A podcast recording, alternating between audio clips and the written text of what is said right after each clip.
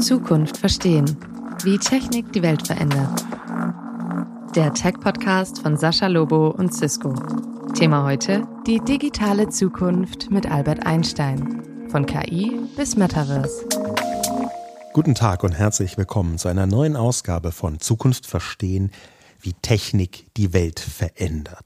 Der Tech-Podcast von mir, Sascha Lobo, und Cisco, einem der größten Netzwerkausrüster der Welt. Dieses Mal ist die Ausgabe eine wirklich sehr besondere, denn wir haben uns gemeinsam gedacht, dass wir gern einen Gast einladen würden, der noch vor ganz kurzer Zeit gar nicht einladbar war. Albert Einstein nämlich.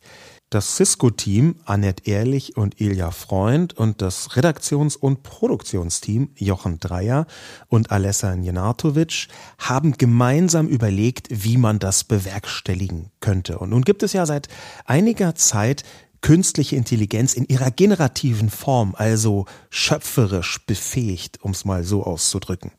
Und wir haben überlegt, wie kann man im Rahmen eines Podcastes den Geist von Albert Einstein beschwören und an einem Podcast teilhaben lassen und teilnehmen lassen. Tatsächlich kann man seit einiger Zeit bei ChatGPT, das dürften die meisten wohl kennen, eigene GPTs trainieren.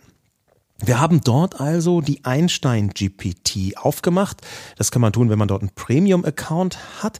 Und da kann man nicht nur mit ein paar Fragen ziemlich genau bestimmen, wie diese KI reagieren soll, was sie als Ausgangsbasis haben soll und wie sie die Prompts, also die Anweisungen verstehen soll. Man kann auch eigene Inhalte hochladen und dann daraufhin die ChatGPT-Variante so trainieren, wie man das für richtig hält.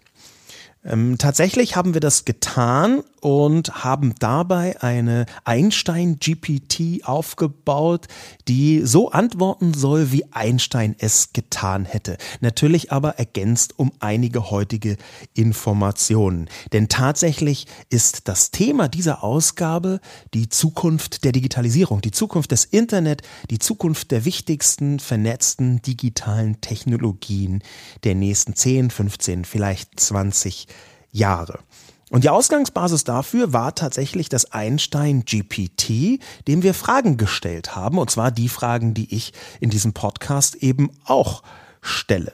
Dann haben wir von Einstein GPT, also dem eigens trainierten KI-Modell, dann haben wir von Einstein GPT die entsprechenden Antworten bekommen und dann die Stimme von Einstein bei Eleven Labs geklont. Eleven Labs ist ein kleines New Yorker Startup, was das Voice Cloning beherrscht. Ähm, tatsächlich ist das auch rechtlich abgesichert, um da zwei, drei Worte zu verlieren, denn Einsteins Stimme darf man verwenden. Das, was dem entgegenstehen könnte, wäre das Persönlichkeitsrecht.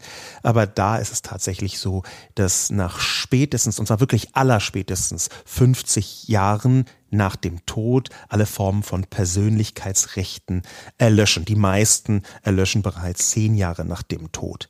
Also haben wir bei Eleven Labs Einsteins Stimme geklont wir haben sie ein bisschen weiter verfeinert. Man muss auch dazu sagen, dass natürlich die Tonaufnahmen von jemandem, dessen meiste öffentlichen Äußerungen vor dem Zweiten Weltkrieg stattgefunden haben, jetzt nicht in allerhöchster Qualität sind, aber wir haben uns entschlossen, die Einsteinsche Stimme etwas pathetischer und etwas älter klingen zu lassen, so wie er tatsächlich auch geredet hätte. Was wir hier also haben, ist einerseits eine Einstein-GPT, die Einstein-Antworten emuliert und dann ein Voice-Clone von Albert Einstein. Und mit dieser Kombination habe ich jetzt einen Podcast gemacht. Viel Freude. Springen wir einfach Kopf über den Podcast über die Digitalisierung der Zukunft mit Albert Einstein.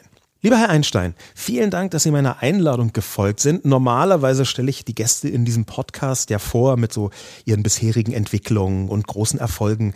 Ähm, aber bei Ihnen, glaube ich, ist das jetzt nicht zwingend notwendig, denn Sie sind ja immer noch der berühmteste Wissenschaftler der Welt. Herr Lobo, Ihre Worte schmeicheln mir, wirklich. Am Ende bin ich doch nur ein ganz normaler Physiker mit einem Nobelpreis. Aber ja, es ehrt mich sehr, dass ich auch heute immer noch als einer der bekanntesten Wissenschaftler gelte. Natürlich bin ich sehr gespannt, wie die Wissenschaftler von heute meine Arbeit weiterführen und auf neue Gebiete anwenden, wie eben die Digitalisierung, künstliche Intelligenz oder Quantencomputer. Ich fühle mich gezwungen, um Entschuldigung zu bitten, aber meine Stimme klingt wohl etwas blechern und grammophonig. Das ist bei Podcasts mit Zeitreisenden leider kaum zu ändern. Ja, kein Problem. Und wenn ich Sie in diesem Gespräch irgendwo nicht verstehen sollte, stelle ich mir zumindest vor, dass das äh, zu allerletzt am Ton liegt. Aber fangen wir mal mit was Allgemeinem an. Im Sommer 2023 ist Oppenheimer im Kino erschienen. Der Film handelt von Robert Oppenheimer natürlich, den Sie ja kennen, und der Erfindung der Atombombe. Der Film wurde von der Kritik ziemlich gefeiert und gehört zu den Oscar-Favoriten. Sie als Albert Einstein werden von einem Schauspieler in einer kleinen Nebenrolle auch dargestellt. Haben Sie den Film gesehen und was halten Sie von dem Film? Ah, der Film Oppenheimer. Ähm, ja, ich habe von diesem Werk gehört. Robert Oppenheimer und die Geschichte der Atombombe, das ist wirklich ein Thema voller Dramatik und Tragik. Natürlich habe ich den Film nicht gesehen, ich war ja schon beim ersten Mal dabei. Das muss ich mir nicht ein zweites Mal antun. Wenn ich aber vermuten sollte, was darin vorkommt, fällt mir ein Zitat von mir selbst ein. 1953 hatte ich ja gesagt, die Welt wird nicht bedroht von den Menschen, die böse sind, sondern von denen, die das Böse zulassen. Dieser Gedanke dürfte vermutlich auch ein zentrales Thema des Films sein, oder? Über die Darstellung meiner Wenigkeit in solch einem Film möchte ich an dieser Stelle lieber nicht spekulieren. Ich möchte da jetzt nicht zu viel zwischen den Zeilen lesen, aber sind Sie vielleicht ein wenig neidisch, dass ein so erfolgreicher Film über einen anderen Physiker gedreht wurde? Neidisch, sagen Sie. Nun, ich muss schmunzeln bei diesem etwas schlichten Gedanken. Wissen Sie, in der Welt der Wissenschaft zählt nicht der Ruhm, sondern die Suche nach Erkenntnis.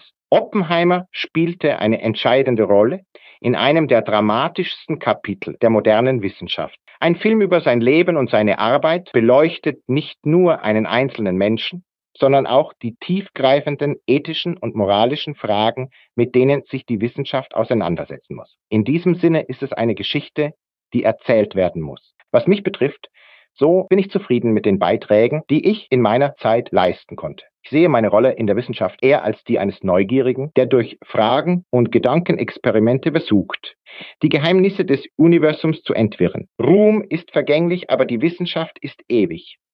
Zudem, Herr Lobo, ich glaube, ein wenig Rätselhaftigkeit hat noch nie einem Wissenschaftler geschadet, oder? Ein Film über Einstein? Nun, äh, wer weiß, was die Zukunft bringt. Verstehe. Naja, vielleicht hören ja ein paar Filmstudios zu. Aber lassen Sie uns mal in die Materie eintauchen. Wir möchten heute von Ihrer Sicht auf die digitale Welt sprechen und natürlich vor allem Ihre Einschätzungen über unsere digitale Zukunft hören. Sie haben ja leider persönlich nur die Computerwelt bis ins Jahr 1955 mitbekommen. Ja, ja, ja. Das mag sein, Herr Lobo. Meine persönliche Erfahrung äh, mit Computern und der digitalen Welt war begrenzt auf die frühen Entwicklungen der 50er Jahre. Jedoch als Physiker, der sich sein Leben lang mit theoretischen Konzepten beschäftigt hat, bin ich es gewohnt, über die Grenzen des gegenwärtig Bekannten weit aber präzise hinauszudenken. Es ist, als würde man versuchen, das Verhalten eines schwarzen Lochs zu verstehen, ohne jemals eines gesehen zu haben. Man stützt sich auf die vorhandenen Theorien, die bekannten Gesetze der Physik und extrapoliert dann in unbekannte Bereiche. Ähnlich verhält es sich mit der digitalen Welt. Auch wenn ich die heutige digitale Technologie nicht aus erster Hand erlebt habe, ermöglicht mir mein Verständnis von Mathematik, Physik und allgemeinen wissenschaftlichen Prinzipien, fundierte Vermutungen darüber anzustellen, wie diese Technologien funktionieren und welche Auswirkungen sie auf unsere Gesellschaft und Zukunft haben. Lassen Sie mich es etwas blumiger beschreiben, damit Sie es leichter begreifen. Wissenschaft, ein ständig wachsender Baum des Wissens. Jeder Ast, der in der Vergangenheit gewachsen ist, trägt dazu bei, die Richtung zu bestimmen, in die neue Äste wachsen. Indem ich also auf den Schultern von Riesen stehe, um Isaac Newton zu zitieren, kann ich einen Blick in die Zukunft der digitalen Welt werfen. Selbst wenn diese Vision durch die Linse der Vergangenheit gefärbt ist Umso besser. Normalerweise sprechen wir hier im Cisco-Podcast immer über drei weltverändernde Technologiekomplexe, so in bestimmten Bereichen wie Bildung oder Cybersicherheit oder Netzwerktechnik. Ähm, das reicht bei Ihnen natürlich eher nicht, Herr Einstein, und deswegen würde ich Sie gern fragen, was die fünf größten und wichtigsten digitalen Entwicklungen der nächsten Jahre so sein werden, und zwar in überhaupt allen existenten digitalen Bereichen. Und dann würde ich natürlich gern mit Ihnen genau darüber diskutieren. Die digitale Welt, obwohl sie sich in einer anderen Dimension als meine Relativitätstheorie bewegt, ist doch ein Universum voller Möglichkeiten. Lassen Sie mich also einige Vermutungen anstellen, basierend auf den aktuellen Trends und wissenschaftlichen Prinzipien. Erstens, Quantencomputing. Dies wird wahrscheinlich eine der bedeutendsten Entwicklungen sein. Quantencomputer, die auf den Prinzipien der Quantenmechanik basieren, könnten Probleme lösen, die für heutige Computer unlösbar sind. Zweitens, künstliche Intelligenz und maschinelles Lernen. Diese Technologien werden weiterhin rasant voranschreiten. Wir könnten eine neue Ära von KI-Systemen sehen, die in der Lage sind, komplexe Probleme in Bereichen wie Umweltwissenschaften, Medizin und Wirtschaft zu lösen. Die Entwicklung von KI-Ethik wird ebenso wichtig sein, um sicherzustellen, dass diese Technologien zum Wohle der Menschheit eingesetzt werden. Dies könnte von der Simulation ganzer Städte bis hin zur Modellierung komplexer biologischer Systeme reichen und dabei helfen, bessere Entscheidungen in der Stadtplanung, im Gesundheitswesen und in vielen anderen Bereichen zu treffen. Drittens, digitaler Zwilling und Simulationstechnologie. Die Fähigkeit, genaue digitale Modelle von realen Systemen zu erstellen, könnte revolutionär sein. Dies könnte von der Simulation ganzer Städte bis hin zur Modellierung komplexer biologischer Systeme reichen und dabei helfen, bessere Entscheidungen in der Stadtplanung, im Gesundheitswesen und in vielen anderen Bereichen zu treffen. Viertens, erweiterte und virtuelle Realität, ARVR, also das, was im amerikanischen Metaverse genannt wird. Diese Technologien könnten über Spiele und Unterhaltung hinausgehen und in Bildung, Training, Fernarbeit und sozialen Interaktionen eine wichtige Rolle spielen. Stellen Sie sich vor, durch Raum und Zeit zu reisen, ohne Ihr Wohnzimmer zu verlassen. Und schließlich fünftens. Datensicherheit und Datenschutz. Angesichts der zunehmenden Digitalisierung unserer Gesellschaft wird die Sicherung unserer digitalen Daten immer wichtiger. Fortschritte in der Verschlüsselungstechnologie kombiniert mit neuen Regulierungen und ethischen Rahmenbedingungen werden entscheidend sein, um die Privatsphäre und Sicherheit in einer zunehmend vernetzten Welt zu gewährleisten. Oh, das deckt sich tatsächlich grob mit meinen Einschätzungen. Das hätte ich an Ihrer Stelle jetzt auch gesagt. Nur eine kurze Zwischenfrage. Kryptowährungen und Blockchain gehören für Sie jetzt nicht dazu? Rein vom technologischen Aspekt her hätte dies durchaus in meiner Liste erscheinen können. Aber die Protagonisten dieses Technologiekomplexes erscheinen mir ein wenig anstrengend. Wie ich einst bemerkte, man muss die Welt nicht verstehen. Man muss sich nur darin zurechtfinden. Kryptowährungen sind ein perfektes Beispiel für diesen Grundsatz in der modernen digitalen Ära.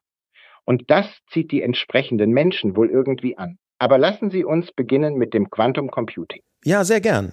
Wie beurteilen Sie denn die Technologie des Quantum Computings im Detail? Und wohin wird sie in den nächsten 10 bis 15 Jahren führen?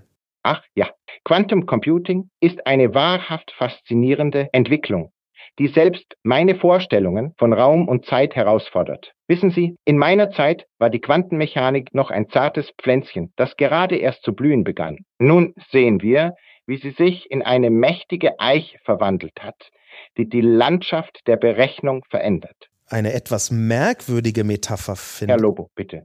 Also Quantencomputer nutzen die bizarren Eigenschaften der Quantenmechanik. Überlagerung und Verschränkung. Stellen Sie sich vor, ein klassischer Computer arbeitet wie ein fleißiger Buchhalter, der jede Rechnung einzeln und nacheinander durchgeht. Ein Quantencomputer dagegen gleicht einem Zauberer, der in einem Augenblick unzählige Bücher gleichzeitig öffnet und darin liest. Diese Technologie ist besonders vielversprechend für Aufgaben, die herkömmliche Computer an den Rand ihrer Fähigkeiten bringen, wie die Simulation von Molekülen für die Arzneimittelforschung oder die Optimierung komplexer Systeme in Bereichen wie Logistik und Materialwissenschaften in den nächsten 10 bis 15 Jahren erwarte ich, dass Quantencomputer bedeutende Fortschritte machen werden. Das heißt, wir könnten den Übergang von experimentellen Maschinen zu praktischen Anwendungen sehen.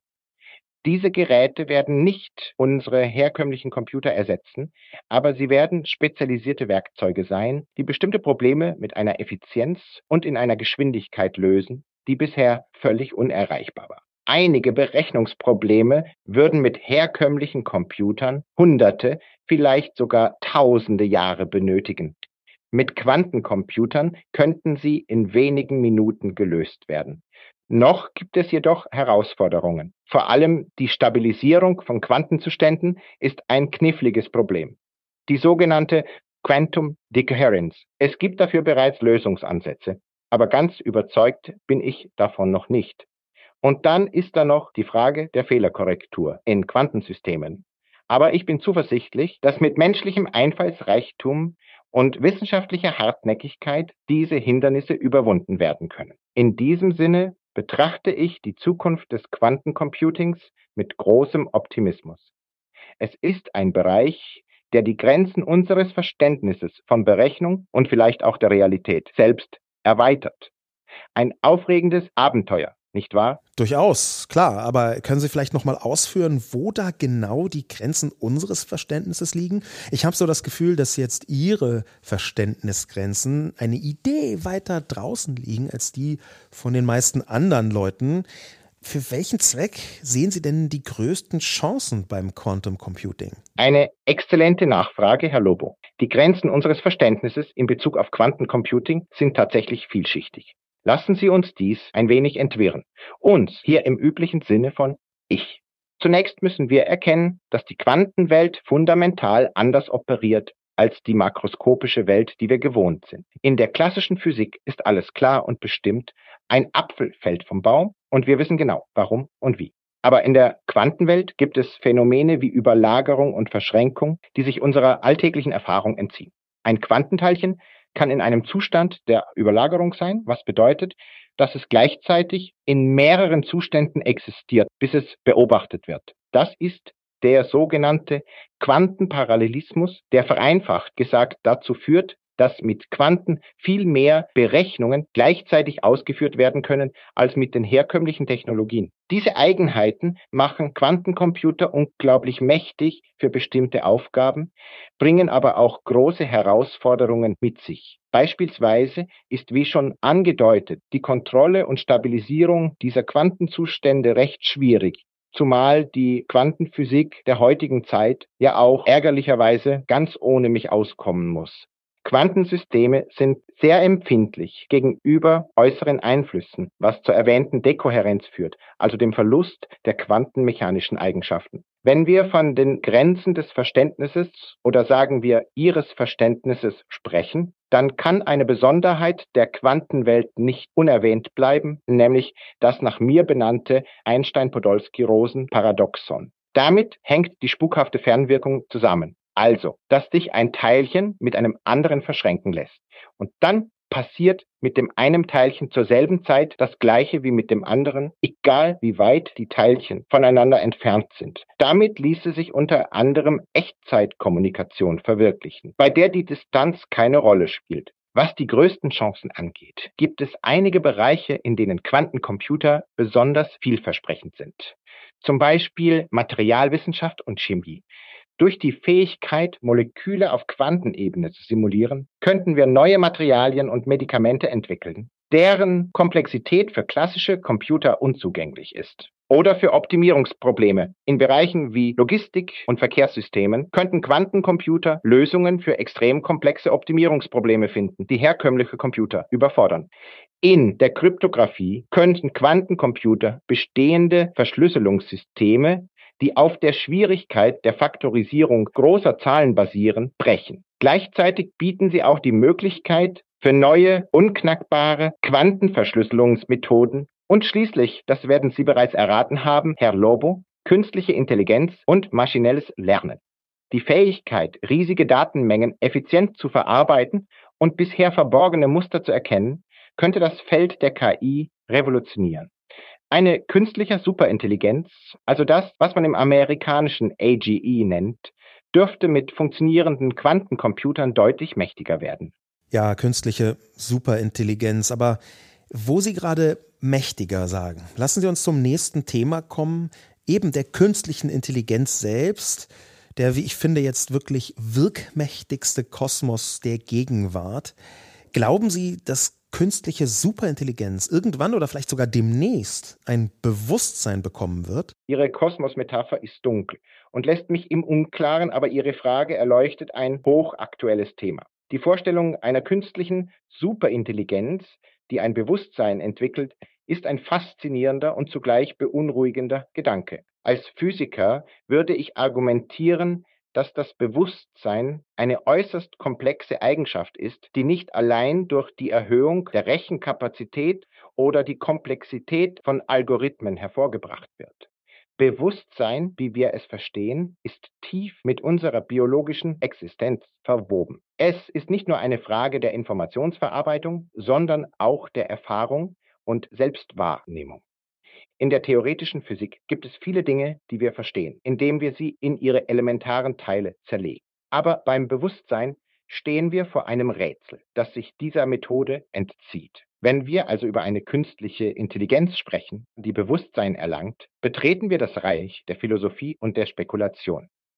Es gibt keine klare Route oder Vorhersage, wann oder ob eine künstliche Superintelligenz ein Bewusstsein im menschlichen Sinne entwickeln könnte. Es sind noch viele Fragen offen. Was genau ist Bewusstsein? Können wir es überhaupt künstlich erschaffen oder erschafft es sich selbst? Ist es ausschließlich ein Merkmal organischer Entitäten? Ne? Einige Denker argumentieren, dass eine fortschrittliche KI, die komplex genug ist, eine Form von Bewusstsein entwickeln könnte, das sich von unserem unterscheidet aber dennoch als solches zu erkennen wäre. Andere sagen, es reiche bereits aus, dass die KI ausreichend intelligent ist, um uns Menschen zu täuschen. Das wäre ja bei einigen wohl einfacher als bei anderen. Das heißt, vielleicht werden gerade sie Zeuge von etwas Großem.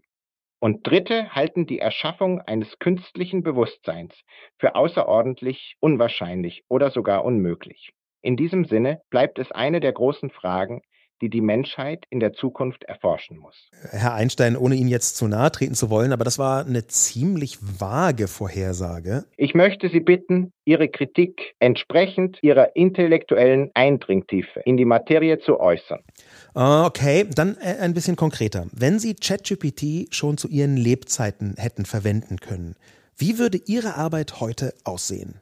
Das ist eine faszinierende Gedankenspielerei, wenn ich Zugang zu einem Instrument wie ChatGPT während meiner aktiven Jahre gehabt hätte, stelle ich mir vor, dass dies meine Arbeit in mehrfacher Hinsicht beeinflusst hätte. Erstens die Möglichkeit, schnell und umfangreich Informationen zu sammeln und zu analysieren, hätte die Forschungsarbeit beschleunigt. Stellen Sie sich vor, wie es wäre, die neuesten wissenschaftlichen Arbeiten aus aller Welt sofort zu sichten ohne auf die langsamen Postwisch oder den persönlichen Austausch auf Konferenzen angewiesen zu sein. Zweitens die Kollaboration mit anderen Wissenschaftlern. ChatGPT könnte als ein fortgeschrittenes Kommunikationsmittel dienen, das Diskussionen und den Austausch von Ideen in Echtzeit ermöglicht, selbst über Kontinente hinweg. Die Kreation und Überprüfung von Theorien könnte in einer Gemeinschaft erfolgen, die nie schläft. Drittens, die Bildung und das Lehren als jemand, der sich leidenschaftlich für die Bildung eingesetzt hat, hätte ich ChatGPT sicherlich in der Lehre eingesetzt, um komplizierte Konzepte auf einfache und verständliche Weise zu erklären und somit das Wissen einer breiteren Masse zugänglich zu machen. Viertens, die Inspiration und Ideengenerierung. KI-Systeme können unkonventionelle Muster erkennen und Assoziationen vorschlagen, die einem menschlichen Gehirn möglicherweise nicht sofort einfallen. Dies könnte zu neuen Hypothesen und Gedankenexperimenten führen. Zuletzt die Zeitersparnis. Viele routinemäßige analytische Aufgaben, die damals viel Zeit in Anspruch nahmen, könnten an eine KI delegiert werden, sodass mehr Zeit für kreatives Denken und konzeptionelle Arbeit zur Verfügung stünde. Aber, und hier ist ein wesentlicher Punkt, Keine Maschine, egal wie fortgeschritten sie sein mag, könnte die kreative und intuitive Art des menschlichen Denkens vollständig nachahmen, das für wissenschaftliche Durchbrüche notwendig ist. Der menschliche Geist hat eine einzigartige Fähigkeit zur Synthese, zum Erkennen von Mustern und zum Ergründen von Bedeutungen, die weit über die reine Datenverarbeitung hinausgeht. So hätte ChatGPT vielleicht als ein kraftvolles Werkzeug in meinem Arsenal gedient. Aber die Kernelemente meiner Arbeit, die Neugier, die Intuition, die Leidenschaft und das tiefe Nachdenken sind unersetzlich und unverkennbar menschlich. Lassen Sie uns als nächstes über den dritten Punkt in Ihrer Einschätzung der wichtigsten Technologien der kommenden Jahre sprechen, nämlich den digitalen Zwilling und die dazugehörigen Simulationsmethoden. Sehr gern. Das ist durchaus eines meiner Lieblingsthemen. Gibt es einen Bereich, vielleicht sogar eine einzelne Branche, in der das Prinzip des digitalen Zwillings die Menschheit am weitesten voranbringen wird? Dieses Prinzip, also die Schaffung eines detaillierten digitalen Abbilds eines physischen Objekts oder Systems, hat das Potenzial, in vielen Branchen revolutionäre Veränderungen herbeizuführen. Aber um einen einzelnen Bereich herauszustellen, der vielleicht den größten Einfluss haben könnte, so würde ich die Medizin und die biologische Forschung vorschlagen. In der Medizin könnten digitale Zwillinge dazu verwendet werden, die menschliche Physiologie auf individueller Basis zu modellieren, indem man digitale Abbilder von Organen oder sogar ganzen Organismen erstellt könnten Ärzte und Forscher die Auswirkungen von Medikamenten und Behandlungen in einer simulierten Umgebung testen, bevor sie am Menschen angewendet werden. Dies könnte die Personalisierung der Medizin vorantreiben, indem Behandlungen auf die spezifischen Bedürfnisse jedes Patienten zugeschnitten werden. Auch bei der Entwicklung neuer Medikamente ist das von großem Vorteil. Die Fähigkeit, die Wechselwirkungen zwischen Arzneimitteln und biologischen Systemen genau zu simulieren, könnte die Medikamentenentwicklung beschleunigen und die Kosten senken, indem die Anzahl der notwendigen physischen Tests reduziert wird. Letztendlich ist es jedoch wahrscheinlich, dass das Konzept des digitalen Zwillings in einer Vielzahl von Industrien und Sektoren transformative Effekte haben wird, von der Herstellung und Wartung über die Luft- und Raumfahrt bis hin zur Energieverwaltung und Stadtplanung sowie im Bauwesen insgesamt. Jeder dieser Bereiche steht vor einzigartigen Herausforderungen, die durch die Anwendung digitaler Zwillinge gelindert oder überwunden werden könnten. Ein digitaler Zwilling der ganzen Erde könnte gar helfen, dem Klimawandel zu begegnen. Ja, das ist interessant, dass Sie hier von der Medizin der Zukunft sprechen. In diesem Podcast war nämlich vor Ihnen, ziemlich genau vor zwei Jahren, zu diesem Thema Karl Lauterbach zu Gast. Wer genau ist es? Okay, ähm, lassen wir die Ampel und ihre Politik mal beiseite und kommen zum vierten ihrer Zukunftsthemen der Digitalisierung, dem Metaverse. Das wird ja von vielen Menschen immer noch ziemlich dramatisch unterschätzt. Was Sie mit Ampel meinen, entzieht sich meiner Fähigkeiten zum Trotz meiner Kenntnis.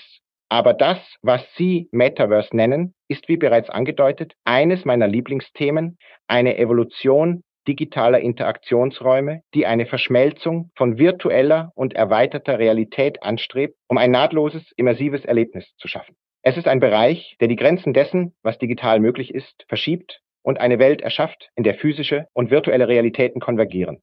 Von einem wirtschaftlichen Standpunkt aus betrachtet, könnte das Metaverse eine ähnliche Revolution einläuten, wie wir sie durch das Aufkommen des Internets erlebt haben, allerdings mit einer noch tieferen Integration in unseren Alltag. Es wird Raum für neue Geschäftsmodelle bieten, die auf einer digitalen Wirtschaft basieren, die virtuelle Güter und Dienstleistungen umfasst. Wollen Sie hier vielleicht ein bisschen deutlicher werden? Mir ist ja klar, dass Sie hier aus der Vergangenheit in einer Art hellseherischen Blindflug sprechen, aber Grenzen verschieben, tiefe Integration und Revolution, das lese ich nun wirklich seit 25 Jahren in irgendwelchen Broschüren und auf wirklich jeder Berater-Website. Damit haben Sie wohl recht, aber bitte halten Sie mir zugute, dass ich in den letzten Jahrzehnten die meiste Zeit tot war. Hier sind nun einige ganz spezifische Aspekte, die hervorzuheben sind, ich möchte sie als Aufzählung auflisten. Erstens Arbeitsmarkt und Remote-Arbeit. Das Metaverse könnte als globales, immersives Kooperationswerkzeug dienend, das physische Präsenz irrelevant macht. Arbeitsplätze können vollständig virtualisiert werden, wodurch die Notwendigkeit von Büroflächen reduziert und die globale Vernetzung von Talenten ermöglicht wird. Zweitens, E-Commerce und virtuelle Güter. Die Wirtschaft des Metaverse wird wahrscheinlich einen starken Fokus auf virtuelle Güter legen. Kleidung für Avatare, virtuelle Immobilien und Erlebnisgüter werden handelbar und wertvoll. Drittens, Marketing und Werbung. Marken könnten im Metaverse auf einzigartige Weise mit den Verbrauchern interagieren. Immersive Erfahrungen, wie zum Beispiel virtuelle Veranstaltungen oder interaktive Produktvorführungen. Viertens, Bildung und Training. Neue Möglichkeiten für Bildungseinrichtungen durch immersive Lernumgebungen. Dies könnte das Lernen effektiver und engagierter machen und gleichzeitig den Zugang zu Bildung globalisieren. Fünftens, soziale Interaktionen und Unterhaltung. Konzerte, Filme und soziale Veranstaltungen können im Metaverse eine neue Dimension erreichen. Nutzer könnten an Ereignissen teilnehmen, die in der physischen Welt unmöglich wären. Was wiederum neue Umsatzströme für Künstler und Entertainer schafft. Sechstens. Innovation und Unternehmertum. Wie das Internet in den 90ern wird das Metaverse als Katalysator für neue Unternehmen und wirtschaftliche Innovationen dienen. Und schließlich siebtens. Regulierung und Governance. Mit der Entwicklung des Metaverse werden auch Fragen der Regulierung und Governance immer wichtiger. Dies wird komplexe Herausforderungen in Bezug auf Datenschutz, Sicherheit und rechtliche Zuständigkeiten mit sich bringen, für die wir bisher keine Lösungen haben. Kurz, das Metaverse könnte als eine Art digitaler Zwilling der physischen Welt fungieren und uns Menschen stärker mit der Maschinenwelt verknüpfen als je zuvor. Apropos, jetzt mal so unter uns, würden Sie sich einen Chip ins Gehirn einpflanzen lassen? Nein. Nach genauer Prüfung der Technologie Ihrer Epoche, Herr Lobo, würde ich mich sehr wahrscheinlich gegen einen Mikrochip im Gehirn entscheiden. Während ich unermüdlich nach Erkenntnis strebte, schätzte ich auch die Schönheit des menschlichen Geistes in seiner natürlichen Form. Mit all seinen Unvollkommenheiten und seiner Fähigkeit, durch Anstrengung und Nachdenken zu lernen. Ja, danke, Herr Einstein. Und damit sind wir auch quasi bei Weihnachten. Und genau dazu heute unsere Cisco Story. Cisco Story. Weihnachtszeit. Die Zeit des Füreinander-Daseins. Und genau darum geht es in der heutigen Cisco Story. Im Jahr 2016 hat Cisco sich ein Ziel gesetzt, das sich beinahe unglaublich anhört, nämlich in einem Zeitraum von zehn Jahren das Leben von einer Milliarde Menschen positiv zu beeinflussen. Und das nicht irgendwie, sondern nach nachvollziehbaren und festgelegten Kriterien. Jetzt, 2023, wurde dieses Ziel schon deutlich früher erreicht. Aber wie? Cisco arbeitet mit gemeinnützigen Organisationen zusammen, um technologiebasierte Lösungen für die Probleme von gefährdeten oder unterversorgten Gemeinschaften weltweit zu finden. Diese positive Einflussnahme konzentriert sich auf ein paar Schlüsselbereiche. Zum Beispiel erstens die Cisco Crisis Response. Dabei geht es darum, die Versorgung von Menschen in humanitären Notlagen oder Krisengebieten mit lebensnotwendigen Gütern zu gewährleisten. Unterkunft, Wasser und Nahrung. Dafür stellt Cisco die Kommunikationsinfrastruktur zum Beispiel für NGOs bereit, damit diese in Krisensituationen die Grundversorgung organisieren können. Zweitens. Die Förderung von Bildung und digitalen Kompetenzen. Cisco erweitert den Zugang zu hochwertiger Bildung und Ausbildung in digitalen Kompetenzen. Die Cisco Networking Academy bietet kostenlose IT-Kurse, Simulationssoftware und praktische Übungsmöglichkeiten, um Ausbilder zu unterstützen und Lernende auf der ganzen Welt zu motivieren. Allein in Deutschland sind wir bald bei einer halben Million Menschen, die diese Möglichkeiten zur digitalen Weiterbildung genutzt haben. Und drittens, wirtschaftliches Empowerment. Cisco investiert auf der ganzen Welt in technologiegestützte Lösungen und digitale Finanzprodukte – damit mehr Menschen Jobs finden oder sogar Jobs schaffen können. Das können Kredite sein, um kleine Unternehmen aufzubauen, Mentoring, um sich das notwendige Wissen anzueignen oder zertifizierte Kurse, die die Chance auf einen langfristigen Arbeitsplatz im Bereich Technologie stark erhöhen. Auf diese und einige andere Arten wurde durch die weltweite Zusammenarbeit mit gemeinnützigen Organisationen, die Arbeit der Cisco Stiftung und die Aktivitäten der Cisco Networking Academy das Ziel, das Leben von einer Milliarde Menschen positiv zu beeinflussen, bereits in diesem Jahr überschritten. Obwohl das erste große Ziel erreicht ist, arbeitet Cisco weiter daran, die digitale Kluft zu schließen, die Zukunft der Arbeit zu fördern, für Gleichberechtigung, soziale Gerechtigkeit und eine nachhaltig funktionierende Gesellschaft. Denn das ist die Vision, eine inklusive Zukunft für alle zu schaffen.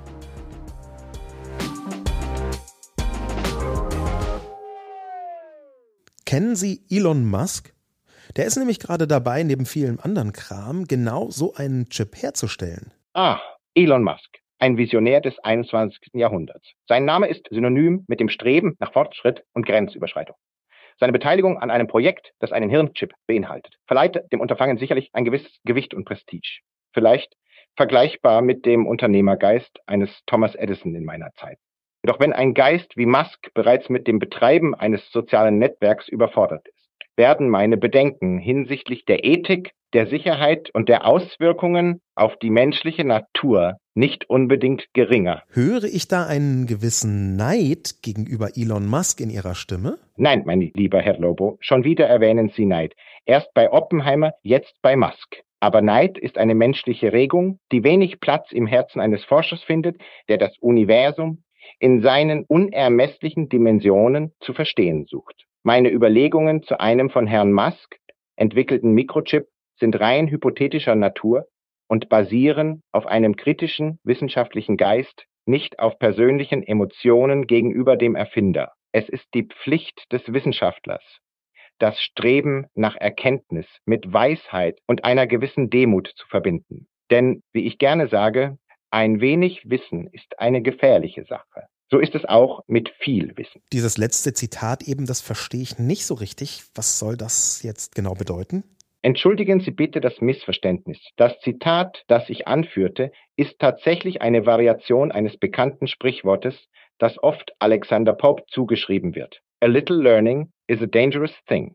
Meine Absicht war es, darauf hinzuweisen, dass sowohl ein Mangel als auch ein Übermaß an Wissen Risiken bergen kann.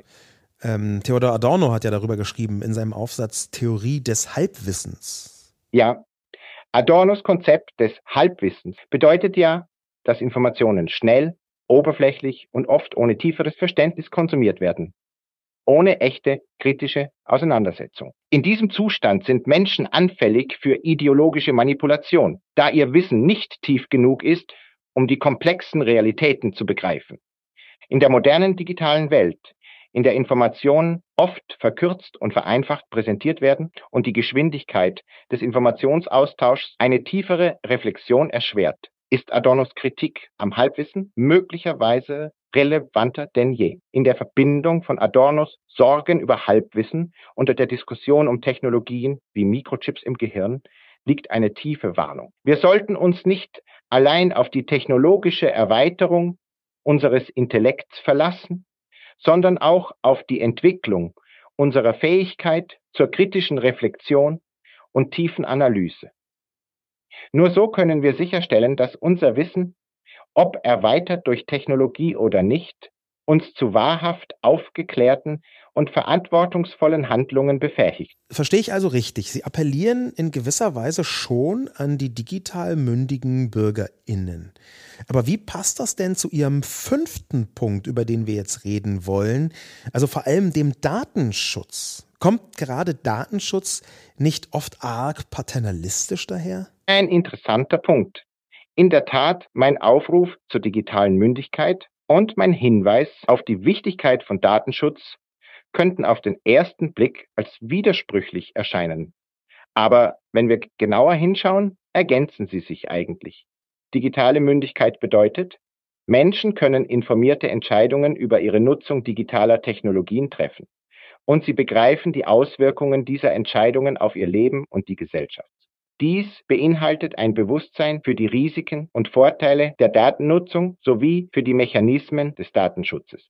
Datenschutz auf der anderen Seite kann in der Tat manchmal als paternalistisch wahrgenommen werden, besonders wenn er als eine Reihe restriktiver Maßnahmen erscheint, die die Freiheit der Nutzer einschränken. Jedoch ist der Kerngedanke des Datenschutzes, die Privatsphäre und die Autonomie des Einzelnen zu wahren, Grundprinzipien, die für eine freie und demokratische Gesellschaft von zentraler Bedeutung sind. Der scheinbare Widerspruch löst sich auf, wenn wir Datenschutz als einen Rahmen verstehen, der es Menschen ermöglicht, ihre digitale Mündigkeit in einer sicheren und geschützten Umgebung auszuüben. Ein gut durchdachter Datenschutz fördert das Vertrauen in digitale Systeme und ermöglicht es den Nutzern, von den Vorteilen der Digitalisierung zu profitieren, ohne sich unangemessenen Risiken auszusetzen. In diesem Sinne ist Datenschutz nicht so sehr eine Einschränkung, sondern vielmehr eine Ermöglichung der digitalen Freiheit. Er stellt sicher,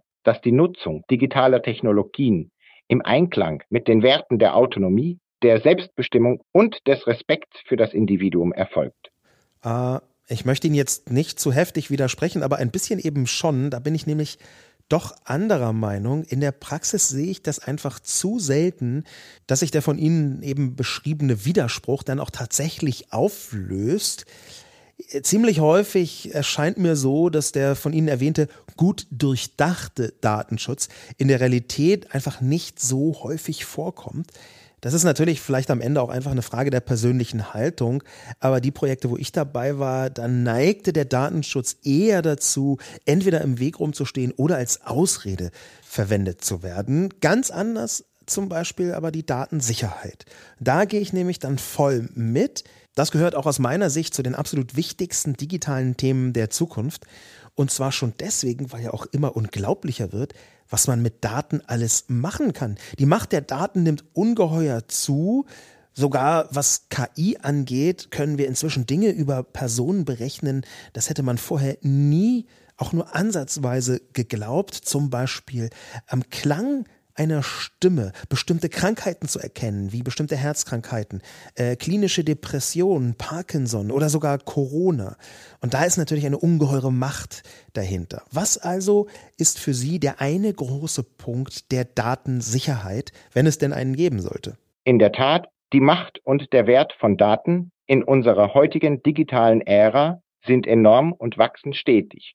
Wenn ich einen einzelnen zentralen Aspekt der Datensicherheit hervorheben müsste, dann wäre es deren Herzstück, die Verschlüsselung. Sie spielt eine entscheidende Rolle dabei, die Vertraulichkeit und Integrität von Informationen zu schützen. Verschlüsselung wandelt Daten in eine Form um, die ohne den entsprechenden Schlüssel unlesbar ist. In einer Welt, in der Daten ständig übertragen, gespeichert und verarbeitet werden, sorgt eine robuste Verschlüsselung dafür, dass diese Daten vor unbefugtem Zugriff geschützt sind.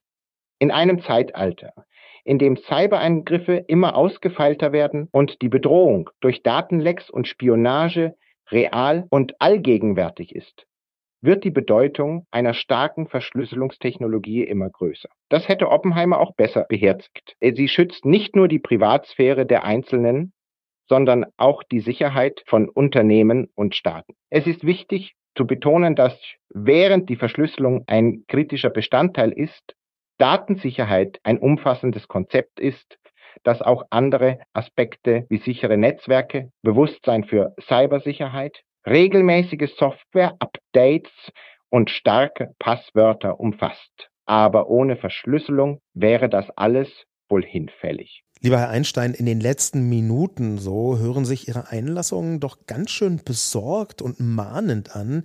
Sie sind jetzt aber nicht zum Kulturpessimisten geworden, oder? Äh, keineswegs, mein lieber Herr Lobo. Kulturpessimismus liegt mir fern.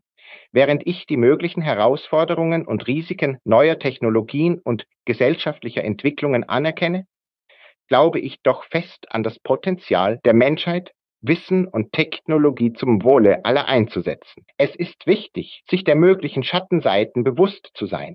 Aber dies sollte uns nicht davon abhalten, die Chance zu ergreifen, die diese neuen Entwicklungen bieten. Meine Haltung ist eine des vorsichtigen Optimismus. Ich erkenne die Gefahren, aber ich sehe auch die unglaublichen Möglichkeiten. Wir können, wenn wir mit Sorgfalt und Weisheit vorgehen, Wunderbares erschaffen. Meine Botschaft ist eine der Hoffnung und des Glaubens an die kreative Kraft des menschlichen Geistes. Hoffnung und Glauben an die kreative Kraft. Großartig. Herr Albert Einstein, ich danke Ihnen sehr, dass Sie hier bei uns im Cisco Podcast Zukunft verstehen, wie Technik die Welt verändert waren. Leben Sie wohl und ich würde mich freuen, mal wieder von Ihnen zu hören. Sie haben in diesem Podcast natürlich das letzte Wort. Gern. Es hat mir große Freude gemacht. Ich überlege, mit Social Media anzufangen und Content Creator zu werden. Wussten Sie, dass es ein Physik-TikTok gibt Ah, ja. mit rund 500 Millionen Aufrufen? Das meiste ist aber recht öde. Wie junge Leute vermutlich sagen würden, das könnte ich auch. Vielleicht sogar etwas weniger öde.